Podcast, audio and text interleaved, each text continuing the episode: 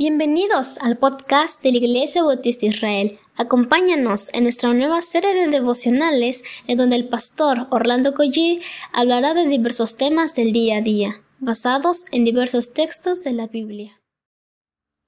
Muy buenos días queridos hermanos, espero que cada uno de ustedes haya descansado lo suficiente y ¿qué les parece si comenzamos con una oración al Señor? Padre, Gracias te damos por este descanso que nos has dado, Señor, que nos da nuevas fuerzas, oh Dios. Te pido que nos sostengas, que nos guardes, que todo este día, Señor, trabajemos, estudiemos, pensando, dándote a ti, Señor, solamente la gloria. Te lo pedimos en el nombre de Jesús. Amén. Si bien yo hablé ayer de, el tema fue de Moisés y de la mamá que había hecho hasta lo sumo, pero no se trata de aquí de exaltar a la mamá de Moisés, a Jocabed. No se trata, el punto no es la mamá de, de, Moisés, perdón. No se trata, el, el punto aquí, el tema central no es el hombre. El tema central es Dios. Y todo lo que nosotros somos, tenemos, existimos, solamente se debe al Señor.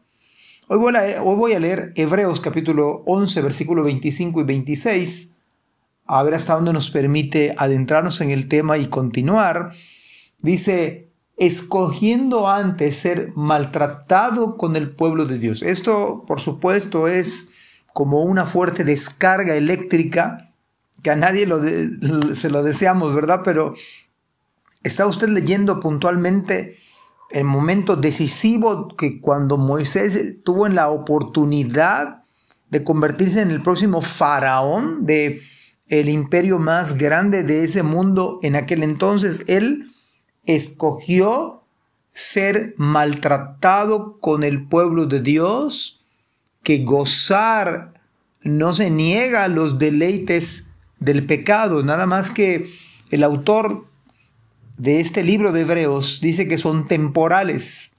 Pero mire, el versículo 26 es demasiado increíble como para pasarlo por alto aun si no llego a comentar lo demás que tengo acá escrito. La verdad, con, el hecho de que ustedes y yo comprendamos la profundidad del pasaje, hace como dos semanas o tres, una hermana hacía una pregunta muy interesante en la escuela dominical, ¿cómo se salvaron los, las personas del Antiguo Testamento? Y la respuesta para a la luz del texto bíblico es por una sola razón, como han sido todos los salvos, por gracia y por un solo camino. Ellos, los del Antiguo Testamento, se salvaron solo por la persona de Jesucristo. El versículo 26 dice, teniendo por mayores riquezas el vituperio de Cristo. O sea que Moisés se salvó viendo, poniendo su mirada en Cristo. Y también eso fue por gracia. No hay habilidad de Moisés, fue gracia. Teniendo por mayores riquezas todos los hombres del Antiguo Testamento, desde Adán hasta el último del Antiguo Testamento, se murieron, fueron salvos por medio de Cristo y solo por gracia.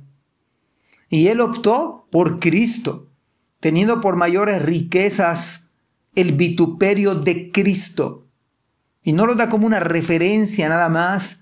El, el autor está apuntando que Moisés se salvó, optó, prefirió a Cristo que los tesoros de los egipcios, porque tenía puesta la mirada en el galardón.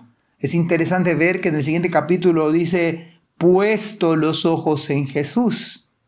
Y la mayoría ha pensado que el galardón es un premio. No, él puso sus ojos en Cristo. Él es nuestro mayor tesoro, nuestra mayor riqueza.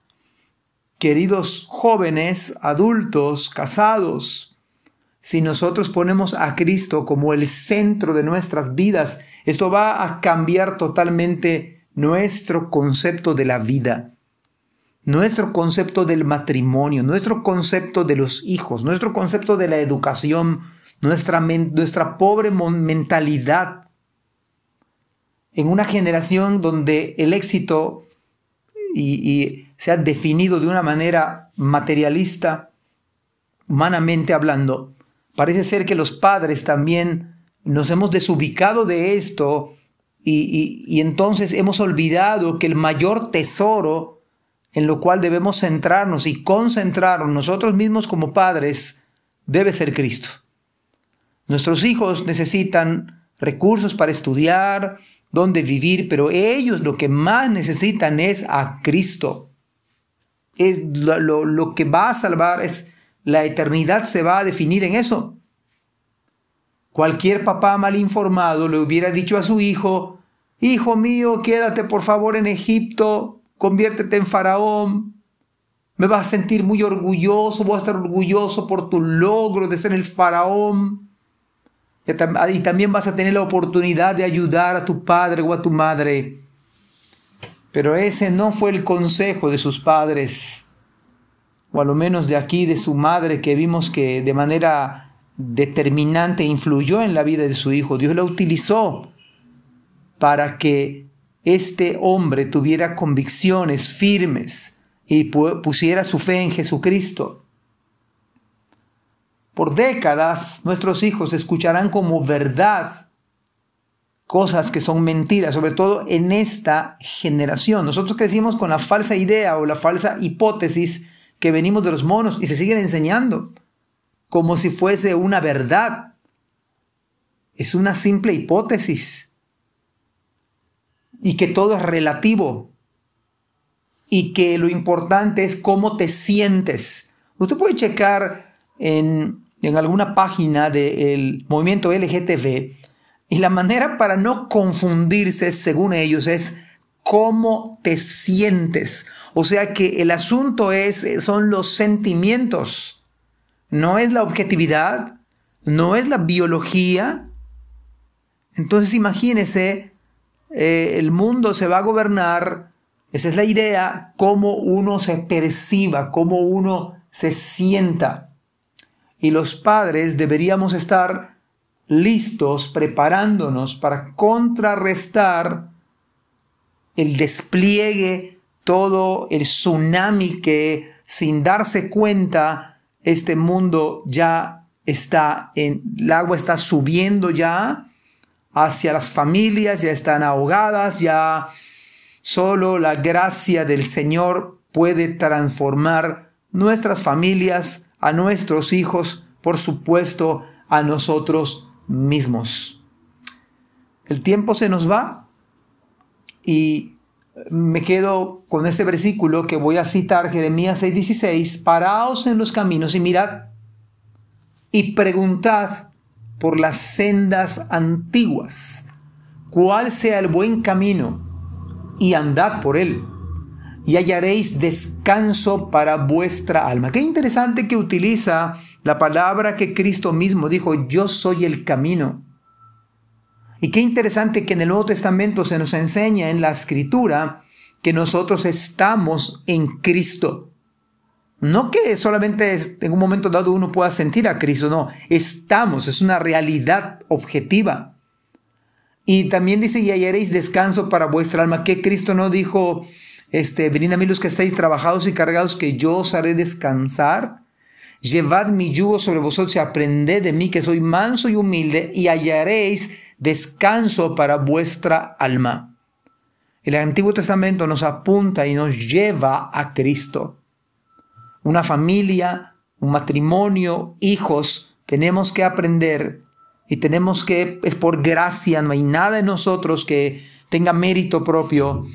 Toda nuestra, nuestra mirada debe ser a Cristo y toda la gloria es para Cristo.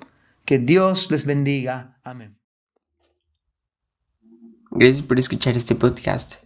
Te invitamos a compartirlo y a seguirnos en nuestras redes sociales para que no te pierdas el contenido que tenemos preparado para ti. También nos puedes encontrar en nuestra página web www.ibismerida.org y contáctanos al correo ibismerida.gmail.com. Gracias por acompañarnos. Hasta la próxima.